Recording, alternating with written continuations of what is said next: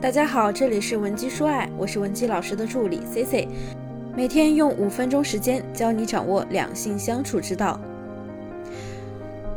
当我们发现男人出轨之后呢，大多数妻子的情绪是崩溃的。突然之间呢，我们丧失了清醒判断局势的能力，接着呀，不管做什么都只会是错的。有的人呢，在这之后。可能会用很多不理智的方式去应对，比如说和男人哭闹、吵架，甚至呢雇人去监视他；再比如威胁男人，不跟小三断了就离婚。我还见过有一些姑娘啊，他们会冲动之下直接跑到另一半的公司去告发他，让他身败名裂。如果你也做了这样的行为，我只能告诉你，你的另一半他会越来越变本加厉的对待你。这个时候呢，可能有的姑娘会想啊，如果及时掉头转弯，是不是一切还能补救？就比如我之前的一个学员小森，小森呢在撞破丈夫出轨的事实之后啊，没有哭没有闹，而是淡定的当她丈夫的面直接拨了律师电话，示意丈夫自己啊早就做好准备了。如果她不收敛，那就只能人财两空。当时啊，她丈夫啊简直是吓懵了，想不到妻子原来早就知道自己出轨了，还秘密的谋划了很久，如何让自己身败名裂、净身出户。在毫无准备的情况下，男人呢就像一只待宰的羔羊，不得不答应了她所有的条件。那为什么她可以如此冷静地处理丈夫的出轨呢？并且可以早早地做好准备、预判、掌控住局面，让男人屈服于自己的条件呢？因为她有一套正确且通透的认知在支撑着她，支撑着她做了一些正确的选择。那如果说你也和她一样有类似的困惑，想让我来帮你解决，也可以添加我们的微信。文姬零七零，文姬的小写全拼零七零。那为什么男人出轨之后，无论你做了多大的努力，他都始终不愿回归呢？往往呀，不是因为男人不爱你，甚至呢，不是因为你没有价值，而是你的认知太低了，以至于你选错了方式，进而呢，一再自降身价，把自己沦为了男人随意拿捏的地步。C C 做婚姻咨询这么多年呢，意识到一个很普遍的问题，那就是大多数女人在挽回的时候都是盲目的，这是因为她们的认知太少了，或者呢本身就是错误的，再或者呢过于的主观狭隘，以至于呢做了很多都是无用功。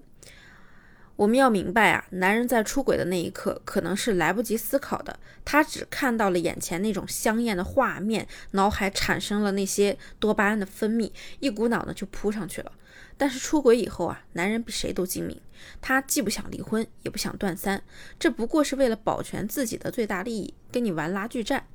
那他到底爱不爱那个女人呢？爱不爱你？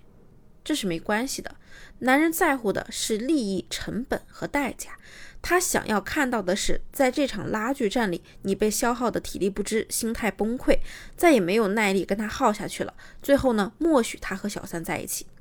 我见过很多男人啊，对小三的婚外情呢，维持了十几、二十几年，妻子啊，往往都被消耗到已经没有心思再和男人对峙下去了，所以干脆放弃抵抗，默认男人在外面鬼混。这样的妻子呢，有一套自我合理化的认知，叫做反正呢我已经没办法了，不如抓点实在的，只要他给我钱，随便他怎么混，我无所谓。c c 并不认同这种方法 c c 并不认同这种想法，为什么呢？因为我们要知道，婚外没有真爱，男人要真爱小三，他早就离婚了，他不离婚，占着小三又吊着你，那什么意思呢？就是他觉得只要他不妥协，你就会妥协，所以你不抗争，就是在顺着他的意思走。是在敞开婚姻的大门，让他把小三抬进来，然后呢，再任由他把你打入冷宫。这样啊，你的下半生只会活得很悲凉。在这一行越久呢，我就越能意识到，女人的幸福和认知是牢牢绑在一起的。当男人对你说“我出轨了，还不是因为你逼的”，我们结婚这么多年，你真正关心过我吗？你知道我想要的是什么吗？的时候啊，很多妻子呢就很容易被这种话洗脑，然后呢就把错误往自己身上揽，原谅男人。再比如，男人说：“你再给我点时间，我还没准备好，我怕他接受不了，寻短见，那个时候呀就不值当了。”于是呢，妻子就妥协了。好，我再给你点时间，我希望你尽快处理好这件事儿。但是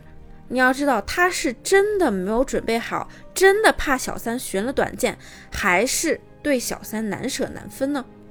很可能你同意给他时间之后呢，他就会用一个又一个的理由来搪塞你。最后啊，恐怕这个男人他在外面都换了好几个小三、小四、小五、小六了，你还以为他在和那个小三难分难舍？所以啊，很多女人挽回不成功的原因只有一个，就是认知把你的行动给局限起来了。